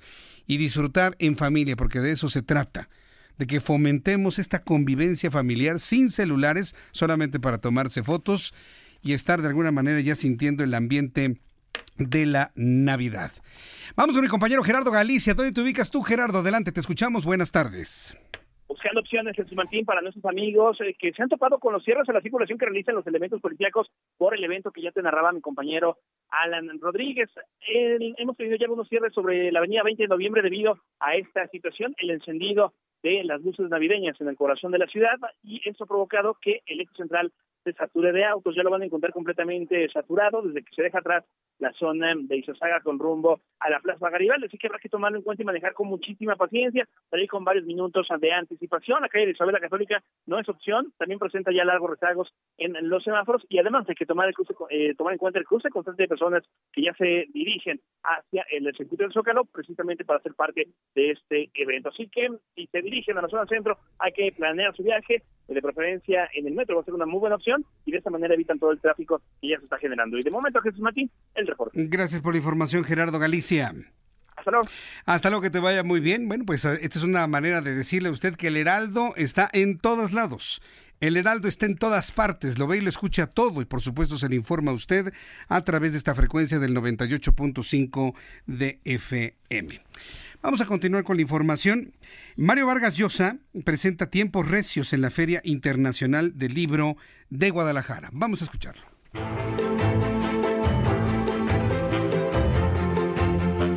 El Premio Nobel de Literatura Mario Vargas Llosa estuvo presente en el primer fin de semana de la Feria Internacional del Libro de Guadalajara.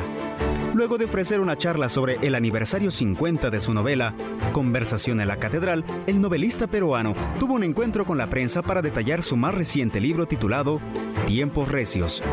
Se trata de una novela que habla sobre el pasado de Guatemala y las falsas noticias alrededor del coronel Jacobo Armas a mediados del siglo pasado. Me interesó muchísimo porque yo desconocía,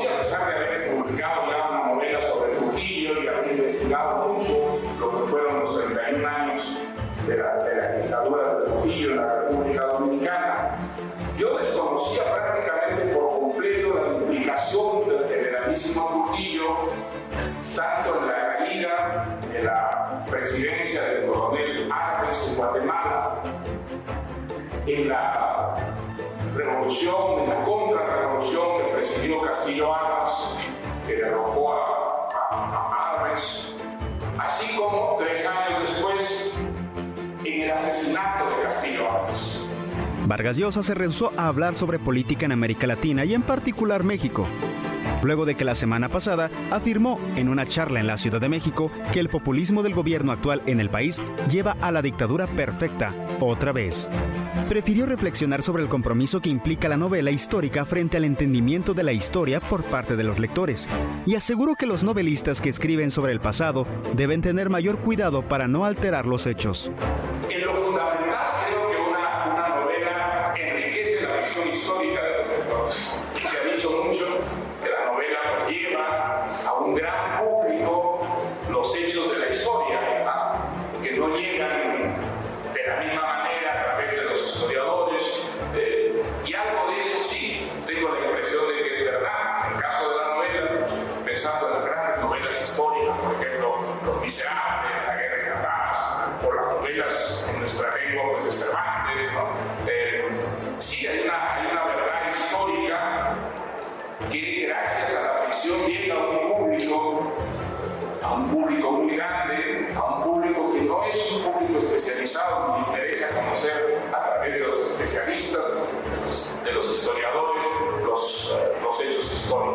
La novela Tiempos Recios relata las conspiraciones políticas a nivel internacional durante la Guerra Fría y las consecuencias en países como Guatemala.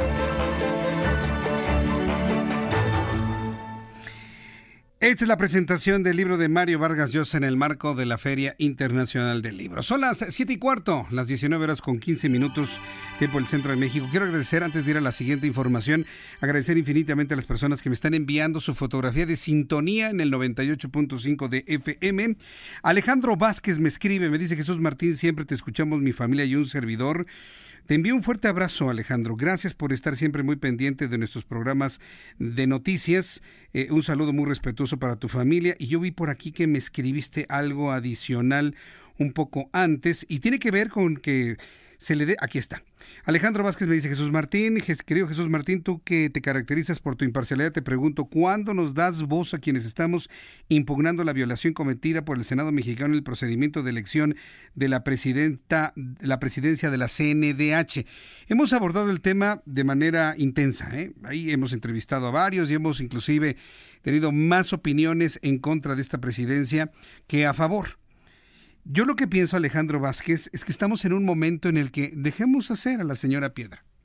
Dejémoslo hacer. Ya hay varios estados de la República, varias presidencias municipales que han desconocido que han desconocido a la actual presidenta y a la Comisión Nacional de los Derechos Humanos en su nueva forma. Sin embargo, eh, yo pienso que solito, solito se va a quedar en evidencia lo bueno, lo malo y lo feo que ocurrió en la designación de la señora Rosario Piedra. Yo no dudo de sus buenas intenciones, pero el problema es que es muy amiga de López Obrador y es militante de Morena. Entonces, eso ya le quita toda la credibilidad posible, independiente más allá de las buenas intenciones. Gracias a las personas que me están enviando sus fotografías de sintonía.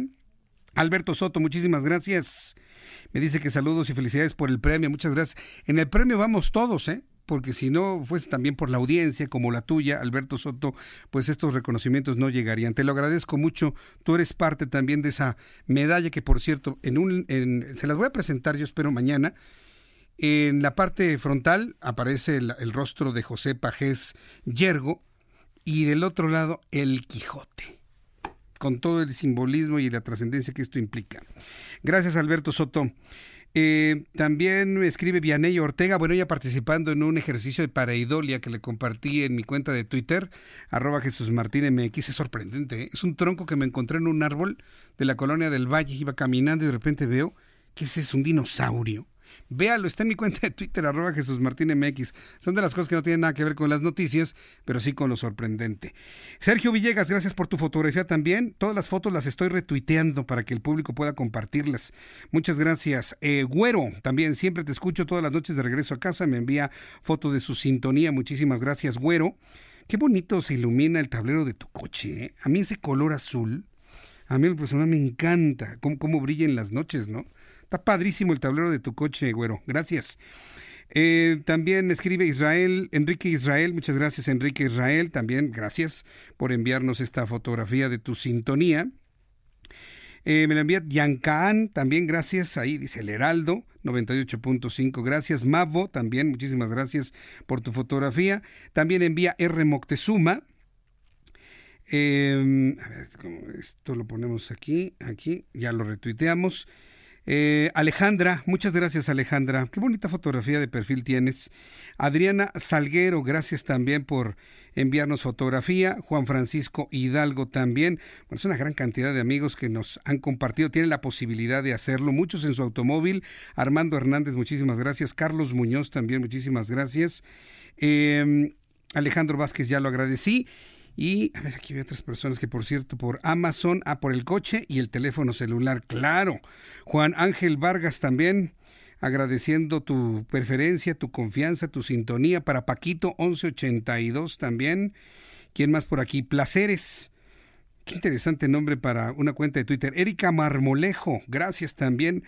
Eh, Juan Ángel Vargas, Federico Iglesias. A todos les estoy dando retweet y hasta Aztec, Aztec falta también tu fotografía. Muchísimas gracias por estar con nosotros. Bien, en más información, el Instituto Mexicano del Seguro Social, ¿sí? Vamos en eso, sí. El Instituto Mexicano del Seguro Social anunció la convocatoria abierta dirigida a doctores y enfermeras. Mucha atención, médicos, enfermeras, para ocupar un total de 8.704 plazas en tanto que para el año 2020 señaló que se van a crear otras 10.794 con el fin de cubrir el déficit de personal médico en el país. Déficit de personal médico en el país. ¿A poco ya no están estudiando medicina los chavos? Ya no están estudiando medicina, ya no están estudiando enfermería, ya nada. Bueno, pues ahí está el lanzamiento del Seguro Social que hace esta convocatoria abierta para cubrir 8.704 plazas. Eh, Robledo Arturo, bueno, el, director del Instituto Mexicano del Seguro Social, detalló que a las de las 8.704 plazas disponibles en la convocatoria, 3.718 serán para médicos especialistas y 1.000 para enfermeras, en tanto que el resto serán dirigidas al área de urgencias, de las cuales 2.170 serán para médicos de especialidad y 1.557 para el departamento de enfermería. Así que enfermeras de las buenas, porque aquí en, la, en el Heraldo Radio nos escuchan enfermeras de las buenas, pero profesionales, únicas, que se desvelan, eh, que están pero al pie del cañón, están con su paciente, ¿no? Y que entregan cuentas correctas para ustedes, muchísimas gracias por cuidar la salud cuando se necesita. Un saludo para una gran enfermera que luego nos escribe, que es una gran radioescucha en nuestro programa, que luego me dice que está cuidando a sus pacientes. Carolina Arbizu, desde aquí, un reconocimiento a la chamba todos los días. Y bueno, pues seguramente compañeras o tú misma estarán interesadas en esto que está ofreciendo el Instituto Mexicano del Seguro Social. Olga Sánchez Cordero, la secretaria de Gobernación, tras una reunión con coordinadores de legislaturas de los estados, comentó que sugirió a estos poderes implementar leyes propias sobre la amnistía, una vez que se apruebe la que corresponde al Congreso de la Unión. La secretaria de Gobernación, Olga Sánchez, afirmó que en su carácter de titular de la CEGOB será respetuosa de la configuración de los congresos locales y no se buscará imponer ningún criterio que viole la soberanía de los estados. Respecto a la despenalización del aborto en los estados, dijo que a título personal desearía que cada legislatura local lo realizara. Sin embargo, reafirmó que es respetuosa de las decisiones que cada entidad federativa realice al respecto. Eh, tenemos audio de, Olga Sánchez. Yo logré escuchar el audio de Olga Sánchez y es precisamente en estos donde dice, a ver, a ver, te voy a explicar, ¿eh? Este, y así en ese tono, ¿no? De un hartazgo. Yo soy de la idea que si le da tanto enojo las preguntas que le hacen a la Secretaría de Gobernación, pues ya no salga ya no sabe. Y de verdad yo también entiendo que hay colegas que hacen cada pregunta tan elemental, por no ponerle otro tipo de calificativo, que sí fastidia, yo lo entiendo. Pero señora secretaria, usted está para eso, sí, para la política interna, pero también para, para, para contestar preguntas, tristemente, porque así lo ha establecido su presidente el estar todos los días en una conferencia matutina, eso les da una exposición adicional a todos los integrantes de su gobierno y su gabinete. Así que no se desespere, doña Olga, de verdad, se lo digo en la mejor de las lides. No se desespere. No, no diga, a ver, a ver, te voy a explicar, a ver, y con ese tono de enojo, si se siente así, la puedo entender perfectamente bien, pues mejor no salga, no salga a medios, no, no, no aparezca porque también puede entender pues, el cansancio, el agotamiento del trabajo diario en la Secretaría de Gobernación. Pero pues no se merecen los reporteros, por muy preguntas elementales que le hagan, un trato así. Se lo digo de verdad en la mejor de las lides. Un disparate, así calificó el expresidente de Uruguay, José Mujica, quien consideró que el presidente Donald Trump nunca, había, nunca debió pretender declarar como grupos terroristas a los carteles mexicanos de la droga. Es que ni siquiera lo está haciendo, don José ni siquiera lo está haciendo por lo que implicaría. Yo creo que don José Mujica, en un conocimiento que yo pienso tiene del concierto internacional y sobre todo la vecindad con los Estados Unidos, porque la vecindad no nada más es con México, es con toda Latinoamérica, pues entender que lo que está haciendo Donald Trump es una fanfarronería propia de campaña para reelegirse en la Casa Blanca. Y eso lo entendemos todos. Yo no entiendo por qué José Mujica no lo entiende. Sobre su encuentro con el también expresidente Evo Morales, asilado en este país o refugiado en México, comentó que fue a darle un abrazo y aseguró que los que han sido presidentes no dejan de ser humanos, por lo que tienen sentimientos como cualquier otro. Eso sí. Ahí sí, para que vea, se llenó la boca de verdad. En ese contexto, Chip Roy, congresista republicano de los Estados Unidos por medio de sus redes sociales, aseguró que los carteles sí deben ser declarados como terroristas y ser destruidos. Asimismo, informó que Donald Trump está listo para lanzar esa declaratoria. Ya veremos finalmente si lo hace o no lo hace. Pero por lo pronto, el señor José Mujica súbale un poquito más a su radio, ¿sí? Para poder entender lo que el presidente, expresidente de Uruguay comentó sobre el tema, Donald Trump. Deseo a México, no a los presobradores, a México, al pueblo mexicano, el mayor entendimiento posible y la mayor tolerancia para la etapa de la historia que está enfrentando y para el tiempo que va a tener que esperar que se vaya un vecino relativamente incómodo como el que tiene. Porque tengo que desearle suerte comprensión al pueblo mexicano que vaya que tiene problemas, para que yo venga a tirarle más problemas todavía, sin ayudarlo a solucionar ninguno. Yo sé en el fondo la tragedia del pueblo mexicano. Yo sé de la afirmación histórica tan lejos de Dios bueno, discúlpeme la musiquita de fondo de allá abajo, ¿eh? No debería estar, pero eh, el, señor eh, José Mujica, pues evidentemente habla desde su perspectiva, ¿no? Como presidente de Uruguay. Es, un país muy distinto a México, ¿eh? Para empezar, es muy distinto en todos los sentidos, inclusive en el tamaño. La población en Uruguay rivaliza con cualquier delegación o alcaldía de la Ciudad de México. O con un municipio, del, el municipio de Catepec y de Zagualcoyot juntos, para que usted me entienda, ¿no? Entonces, ¿cuál es la percepción de un José Mujica? Una lejanía geográfica de los Estados Unidos. ¿Pero usted cree que para México Estados Unidos es incómodo? En absoluto. Nos podrá caer mal Donald Trump, es una cosa. Pero si Uruguay, en tiempos de José Mujica, hubiese tenido el 80% de su comercio con los Estados Unidos y le hubiesen generado los expulsados de su país remesas de 32 mil millones de dólares, quiero ver si le iba a decir que es un país incómodo. ¿Eh? Por eso le digo, no nos vayamos nada más con la finta de lo que dicen algunos de estos líderes. Hablan en función de su óptica y su perspectiva. Para México, Estados Unidos no es un país incómodo. Es con quien comerciamos el 80% de nuestra producción y bueno, para muchas familias mexicanas representa el ingreso diario y seguro de quienes trabajan en los Estados Unidos. Nada para enorgullecerse, pero finalmente hoy más que nunca se convierte en un puntal de la economía mexicana. Son las 7 con 27. Vamos a ir a los mensajes y regreso enseguida con más información aquí en el Heraldo Radio, en el 98.5 de FM en todo el centro del país.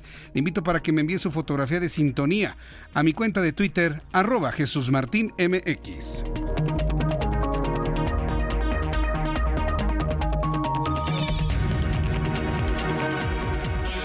Escuchas a Jesús Martín Mendoza con las noticias de la tarde por Heraldo Radio, una estación de Heraldo Media Group. Escucha la H, Heraldo Radio.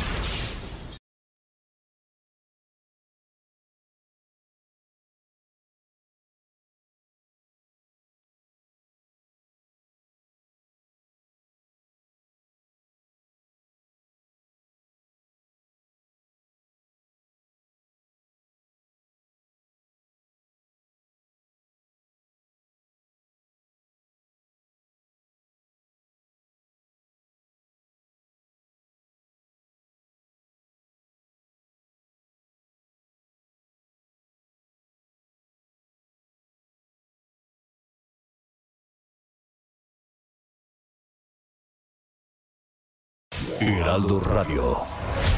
Escucha las noticias de la tarde con Jesús Martín Mendoza. Regresamos. Son las 7 con 31, las 7 de la noche con 32 minutos ya en este momento cambiando el reloj. Estoy recibiendo un comentario de Mascabada, muchas gracias Mascabada, y me dice Jesús Martín, antes te escuchaba en NUC, bajo las auroras boreales, ahora estoy de vuelta en México. Pues bienvenida en México, me tienes que platicar qué tal Groenlandia. No, ser. Me tienes que platicar qué es lo que andabas haciendo por allá. Mayolo dice que hoy está sin auto, pero que está escuchando el Heraldo Radio a bordo del pecero en Metro Barranca del Metro Barranca al Metro Chapultepec. Con gusto te escucho. Saludos al joven periodista, tu chavo. Yo le envío saludos a Ian. Muchas gracias, Mayolo. Y también para Eva. Envío tus saludos. Daniel López también, muchísimas gracias. Alfonso García, JG Trujillo. Los nombres que estoy mencionando me han enviado fotografías de sintonía.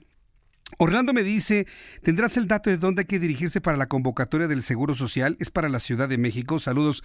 Eh, voy a preguntar en el Seguro Social y al ratito lo subo a Twitter para que estén muy pendientes. La información que me den del Seguro Social la voy a subir a Twitter. Estén muy pendientes después de las 8 de la noche cuando termine nuestro programa de noticias. Carla Rudolph Jesús Martín, no es que no haya médicos o ya no estén estudiando medicina, es que no hay plazas suficientes y somos pésimamente mal pagados. Estoy completamente de acuerdo. Hace algunas semanas tuvimos aquí a, enfermeras del sector salud que les pagan 960 pesos al mes. Pero un chavo de estos que antes les llamaban ninis y que ahora tienen que ir a la escuela a la fuerza o tienen que trabajar a la fuerza, les pagan 3.600 pesos. En ese entonces dijimos, bueno, pues que integren a las enfermeras al programa de Jóvenes Construyendo el Futuro y la respuesta fue no. Así que se quedan con sus 900 pesos quienes han estudiado enfermería y los que no han estudiado enfermería y tienen que estudiar a la fuerza o trabajar a la fuerza, porque hay muchos que no quieren, ¿eh? Es, de eso no se habla también que hay un nivel de flojera importante en México. Les pagan 3.600 pesos al mes. La cosa está rara, le digo. Y no, es para enorgullecerse y demás. Sí, y aunque alguien se me asombre ¿eh? y me ponga, ¿cómo Jesús Martín? ¿Cómo dices? Pues sí, también el factor flojera, ese no se toca ¿eh? cuando se habla precisamente de la búsqueda de trabajo. Hay gente que sale a buscar trabajo pidiéndole a Dios no encontrarlo. Pero como lo que estoy diciendo es políticamente incorrecto, nadie lo menciona, ¿eh? Pero de que existe, uy, me canso ganso de que existe. Por favor, digo. Y hay cuántas mamás, ¿no? Sufriendo que ven a su, a su muchacho ahí todo labregón tirado en la cama, ¿no? Tuiteando, whatsappeando, viendo video, viendo porno y demás. ¿O no, Orlando? Sí los hay, ¿no? Sí, sí, sí, sí los hay. Que no me, que no me digan que no. Es que hacen eso porque no tienen oportunidades, Jesús Martín. Sí, puede ser. Puede ser. Pero ahora que se presentan las oportunidades, pues hay que aprovecharlas, aprovecharlas, aprovecharlas. ¿Se acuerda usted de Cipriano Charrés Pedraza? Este diputado que fue vinculado a proceso por eh, delitos de homicidio doloso, bueno, pues se ha confirmado que está vinculado a procesos por delitos de homicidio. Imagínense un diputado. Omisión de Axuil en agravio de una joven de 21 años calcinado dentro de un vehículo. El juez estableció un plazo de cuatro meses para la investigación complementaria. La decisión fue tomada luego de que uno de los acompañantes declaró que Charrés sí conducía la camioneta que impactó el vehículo del joven Iván F., quien perdiera la vida tras el choque el pasado 6 de octubre de 2018. Además, se afirmó que existen evidencias de ingesta de alcohol obtenidas de dos restaurantes. Así que cuando vaya usted a tomarse una cervecita, una copita con los amigos a un restaurante, pues póngase un bigote falso, ¿no? Unos lentes o algo así para que no no lo identifiquen porque ahora se confirma que sí ingirió alcohol porque lo vieron en las cámaras de los restaurantes, al menos dos que había frecuentado. En la sesión del Consejo Nacional de Morena, Fíjese, hoy fue la sesión extraordinaria del Consejo Nacional de Morena. Se decidió por mayoría de votos convocar a un Congreso Nacional partidista hasta el próximo 26 de enero del año 2020. ¿Sabe quién no estuvo en la sesión extraordinaria del día de hoy? Nada más y nada menos que Jacob Polemski. La, en la asamblea informativa, la presidenta del Comité Ejecutivo Nacional de Morena, Jacob Polensky, sostuvo que dicho consejo no tiene validez porque no cuenta con las firmas correspondientes. Vaya, ni siquiera estuvo, ¿eh? Se nota que a esta convocatoria hecha por Berta Luján simple y sencillamente nomás no le cuadra. En este Congreso Nacional se acordó reformar los estatutos con la idea de incorporar los mecanismos de elección de dirigencias basadas en encuestas a sugerencia del presidente de la República, Andrés Manuel López Obrador. Están, como dijera aquel, como dijo aquel, hechos bolas. Bueno, Carlos Salinas de Gortari dijo alguna vez, no se hagan bolas. Bueno, pues aquí ya se hicieron superbolas en el Movimiento de Regeneración Nacional pero quedó finalmente establecido ir a este Congreso el próximo 26 de enero del año que entra para poder definir cómo finalmente van a elegir al nuevo dirigente nacional de este partido político. Hoy en la mañana, el presidente de la República anunció que informará el quién es quién en la seguridad, así como lo hace todos los lunes para el quién es quién en los precios y que no nos vean la cara de chinos, algunos oferentes de bienes y servicios. Bueno, pues ahora también habrá un quién es quién en la seguridad. Esto con el objetivo, pues de meterle una cicata a los gobernadores. No tiene otro objetivo más que ese. ¿eh? Poder em, eh, mostrar quienes hicieron su tarea en materia de combate al crimen y quienes no lo están haciendo. Dijo el presidente de este país que con el objetivo de dar a conocer qué gobernadores sí y quienes no cumplen con sus compromisos en la materia de seguridad. Vaya, vaya. Y mire, esto que está haciendo el presidente López Obrador, y lo anunció hoy en la mañana, tiene que ver con una gran cantidad de análisis, comentarios y publicaciones que van en ese sentido. Se habla del crimen organizado, la responsabilidad de la federación, se habla de la responsabilidad de la Secretaría de Seguridad Ciudadana, pero cuando se habla de la responsabilidad de los gobernadores, vaya hasta los presidentes municipales, para mantener orden en sus entidades y en sus regiones. Hoy el presidente anuncia entonces que estará informando qué gobernador sí cumple con la tarea de seguridad y quién no. El presidente aseguró que no se tiene por objetivo evidenciar a mandatarios estatales, pero que se busca presentar el trabajo que se hace en las entidades para combatir la inseguridad. Eso sí debo reconocérselo a López Obrador. Tiene un verbo el hombre. No, no, no, bueno. No, no, no es que quiera evidenciarlo, nada más presentar quién sí lo hizo y quién no lo hizo. Pues es lo mismo. Es lo mismo. Cuando, por ejemplo, y fíjense, le voy a decir que es lo que a mí lo personal me va a resultar muy interesante. Lo vamos a empatar con nuestra encuesta de Caudae y el Heraldo de México. Eh, Caudae y el Heraldo de México han hecho un trabajo verdaderamente profesional, científicamente comprobado, de la aceptación de ciertos gobernadores, de algunos gobernadores, y el rechazo de la ciudadanía de algunos gobernadores. Vamos a ir viendo qué gobernadores coinciden en quienes sí hacen su tarea y quienes no la hacen. Le voy a platicar a Alejandro, Alejandro Vega, Alejandro Paz, precisamente que es eh, de Caudae, sí, el director de Caudae que nos diga finalmente cómo le va yendo. Este fin de semana el gobernador de Oaxaca Alejandro Murat anunció su decisión de retirar el paquete de impuestos para 2020 que propuso el Congreso local luego de reunirse con las cámaras de empresarios del estado. Antes de que le brinquen, ¿no? El gobernador de Oaxaca retira el paquete de impuestos para el año 2020. Su cuenta de Twitter publicó un video en donde aseguró que su gestión consultó al sector empresarial y privilegió la opinión de la iniciativa privada. Pues le pidieron no, más eh, sangría a los empresarios, ¿no? Sobre todo porque pues ahora que no hay condonaciones de impuestos, ahora que ya no va a haber eh, devolución de impuestos, ni condonaciones ni devoluciones, pues entonces ahí el gobernador sensible dice, pues no les voy a, no le voy a insistir más. Y eso fue lo que finalmente comentó en su cuenta de Twitter. Que por cierto, estoy viendo que estuvo en el primer encuentro de cocineras y cocineros tradicionales allá en Oaxaca, estuvo en la cuenca, en Casa Sotaventina, y, eh, con un colectivo cultural. Los paisanos que ya están llegando a nuestro país ahora en la temporada de, de vacaciones Em, ¿Qué más? El gobierno de Oaxaca escucha al sector empresarial y ha tomado la decisión de retirar el paquete de impuestos. A ver, esto es parte de lo que dijo. Es un minutito lo que dice el gobernador Murat. A ver, vamos a ver si lo podemos escuchar. Oaxaqueños y oaxaqueñas. El día de hoy me encuentro eh, con todas las cámaras empresariales de Oaxaca. Y después de un proceso de consulta en donde mi gobierno ha privilegiado el diálogo y por supuesto esa gran capacidad para escuchar y valorar eh, el sentir del sector empresarial oaxaqueño, quiero decirles que hemos llegado a un acuerdo para que retiremos la propuesta de incremento de impuestos que le he mandado a la Cámara de Diputados. El día de mañana, a primera hora, se lo haré saber a el Congreso de nuestro Estado y seguiremos trabajando juntos en equipo a favor de la grandeza de Oaxaca.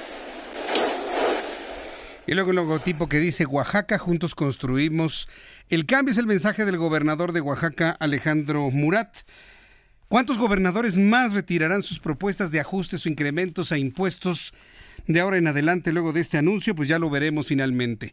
¿Qué pasa con los empresarios? Bueno, los empresarios se mantienen con un nivel de confianza sin variación, por lo menos hasta el mes de noviembre, y estos datos los da a conocer el Instituto Nacional de Estadística y Geografía.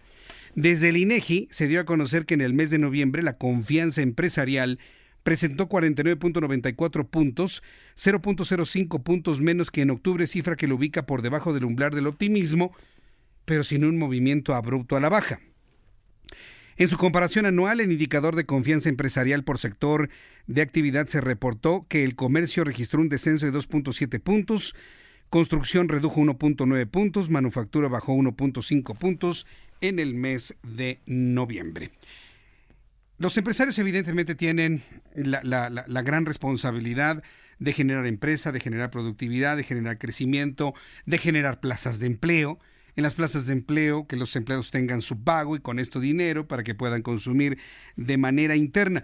Pero uno de los factores de la economía que se han convertido en verdaderos puntales, al menos en este arranque de la administración de Andrés Manuel López Obrador, son las remesas.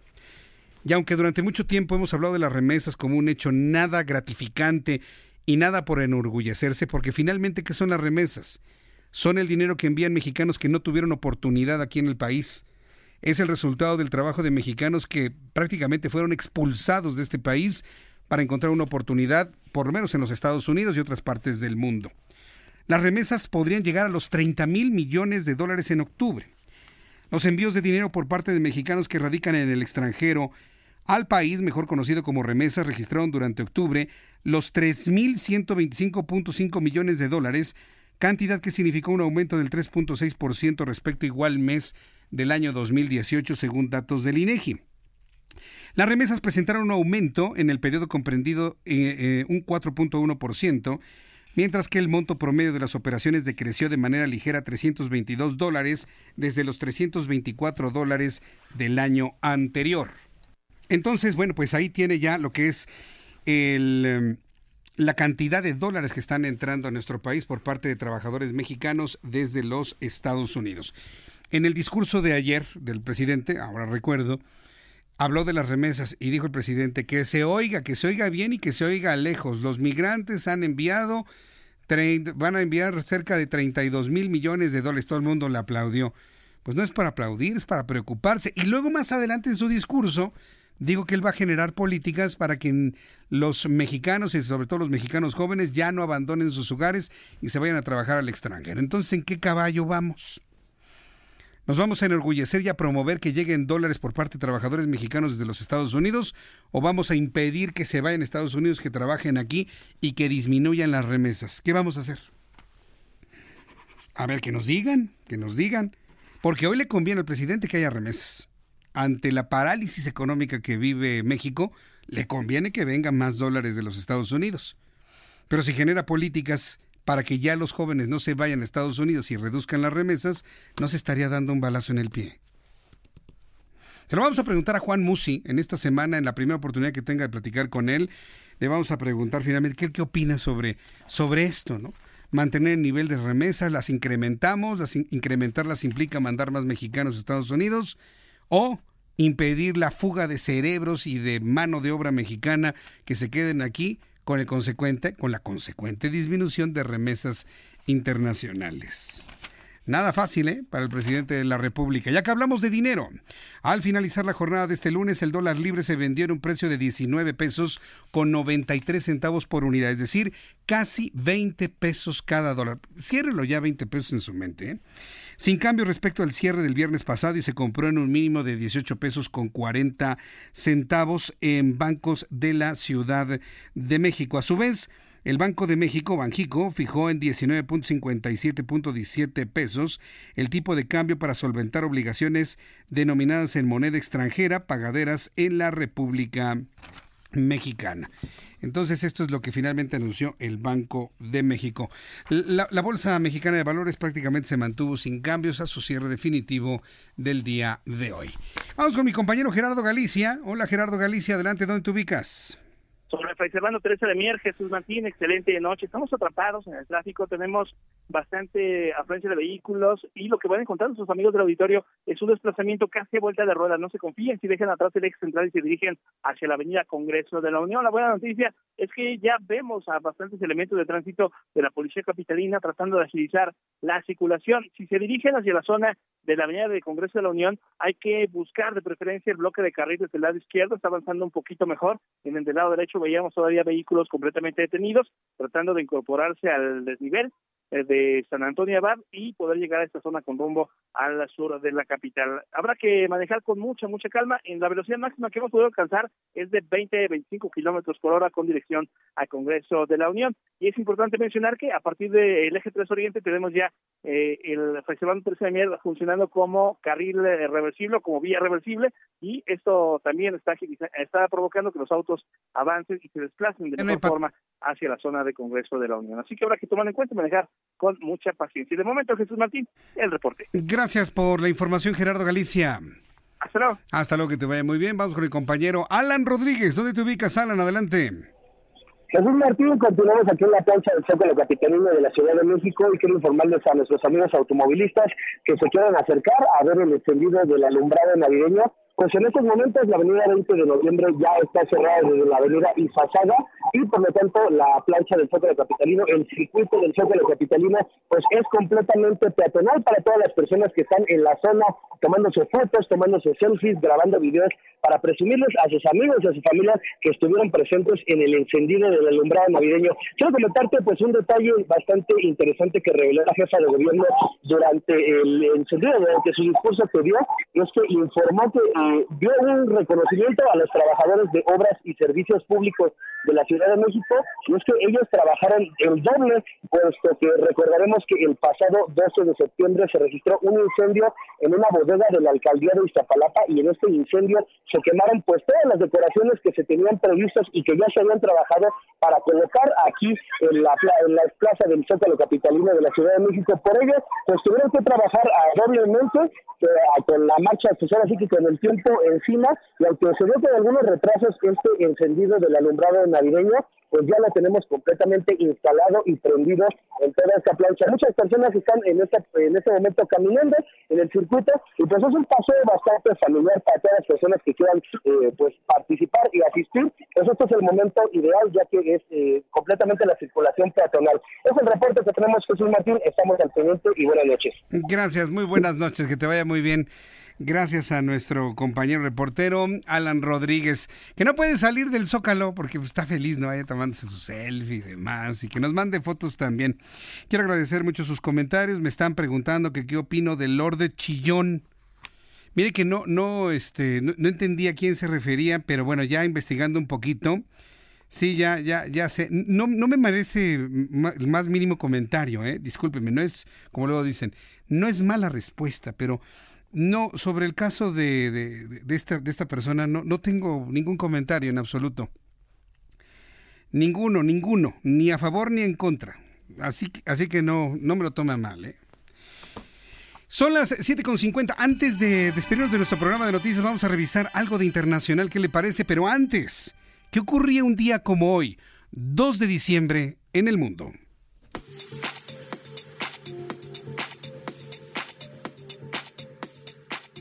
Continuamos con la información. Esto es un día como hoy. En el mundo. 1949, la UNESCO declara el Día Internacional para la Abolición de la Esclavitud. 1976. En La Habana, Cuba, Fidel Castro se convierte en presidente. En reemplazo de Osvaldo Dórticos Torrado. 1992. En Japón, sale a la venta el videojuego Final Fantasy V. Y también en 2006, se lanza la consola Wii de Nintendo. Eso es un día como hoy en el mundo. Gracias Abraham Arriola por las internacionales del día de hoy. El presidente de los Estados Unidos, Donald Trump, comenzó la semana anunciando aranceles a las importaciones de acero y aluminio que salgan de Argentina y de Brasil. El anuncio fue realizado por medio de su cuenta de Twitter donde justificó la imposición de aranceles al afirmar que la devaluación de la moneda brasileña y argentina no es positiva para los agricultores estadounidenses. También informó que el gobierno de Turquía acusó al presidente francés Emmanuel Macron de apadrinar al terrorismo después de que el mandatario criticara la operación de Turquía que lanzó en Siria. Ankara inició una ofensiva contra la milicia kurda siria desde las unidades de protección popular a las que considera terrorista, si bien recibe el apoyo de los países occidentales en su lucha contra el grupo yihadista del Estado Islámico. Luego de 45 días de protesta en Chile, se han dejado por lo menos 23 personas muertas. La calma parece no llegar al país sudamericano, ya que la mañana de este lunes un grupo de ciclistas recorrió el barrio de Las Condes, donde vive el presidente Sebastián Piñera, con la intención de protestar frente a su domicilio. A pesar de que el grupo de manifestantes no pudo llegar hasta la residencia de Piñera por el dispositivo de seguridad desplegado, desde lejos lanzaron consignas contra el mandatario, quien celebraba el día de su cumpleaños, además de que exigieron su renuncia. La India, la India es un país invitado a la Feria Internacional del Libro y mi compañera Nashieli Mariscal nos informa aquí. Piedad, bondad, hermandad, conocimiento, belleza, unidad y cultura fueron las luces que acompañaron la ceremonia del corte de listón al inaugurarse el pabellón de la India, país invitado en esta edición número 33 de la Feria Internacional del Libro. En esta ceremonia, además de participar autoridades de esa nación que encabezaron este acto, la directora del Centro Cultural de la India, Simarti Das, y el ministro del Ministerio de Desarrollo Humano de la India, Sanjay Dotre, Estuvieron presentes el rector general de la Universidad de Guadalajara, Ricardo Villanueva Lomelí, así como el presidente del patronato de la FIL, Raúl Padilla López, la directora de la feria, Marisol Schultz, además de Ismael del Toro, presidente municipal de Guadalajara. Juntos realizaron este corte de listón, en donde como acto inaugural, pues se pudo apreciar algunas muestras culturales, en donde bailarines y también algunos músicos interpretaron letras precisamente de la India. Y también comentar que este color stand que se puede apreciar justo al ingreso de la Feria Internacional del Libro de Guadalajara. Incluye también algunas eh, muestras del alfabeto, así como poemas, libros en sánscrito, ediciones de diarios y pensamientos que han marcado la escena del humanismo político de esta nación. Para Heraldo Media Group, Mayeli Mariscal. Gracias Mayeli Mariscal por esta información. Antes de irnos, antes de terminar nuestro programa de noticias, noticias de último momento. Hace unos instantes el presidente de la República, Andrés Manuel López Obrador, publicó en sus redes sociales que recibió al empresario mexicano Relé Calderón, líder en América Latina en la industria de estructuras de acero de altas especificaciones, constructor de la Torre Mayor, la Torre BBVA, Torre Reforma, edificios de Nueva York y otras ciudades del mundo. Aseguró que conversar con el empresario es un acto que lo llenó de orgullo. También construye aeropuertos, ¿eh? en, sobre lagos presidente, ¿eh? también. Y los construyen bien. Sí, también. El senador Emilio Álvarez y Casa confirmó en su cuenta de Twitter que mañana los integrantes de la familia Levarón asistirán al Senado de la República. Mañana a una y media de la tarde la familia Levarón asistirá a la reunión pública del Senado en la sala 5 de la planta baja y aseguró que esto será transmitido en vivo a través de sus cuentas. Seguramente mañana este encuentro de los Levarón con los senadores de la República Mexicana coincidirá con nuestra transmisión del Heraldo Televisión, así que no se lo vaya a perder. No se puede usted separar ni un solo minuto ahora del Heraldo Radio, del Heraldo Noticias, porque de esta manera estará usted perfectamente informado en el momento que usted lo necesite. Me despido de ustedes y a continuación, Brenda Peña y Manuel Zamacona a continuación. Yo le espero mañana, 2 de la tarde, Heraldo Televisión, 6 de la tarde, Heraldo Radio. Soy Jesús Martín Mendoza por su atención, gracias y que tenga usted muy buenas noches.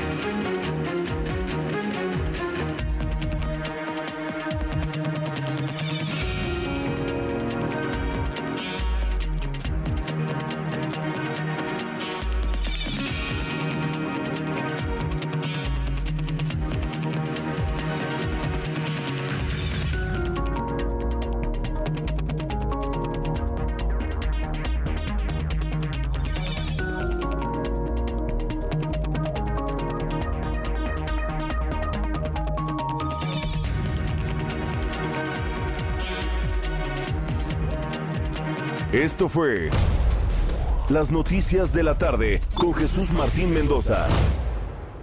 Heraldo Radio. La HCL se comparte, se ve y ahora también se escucha.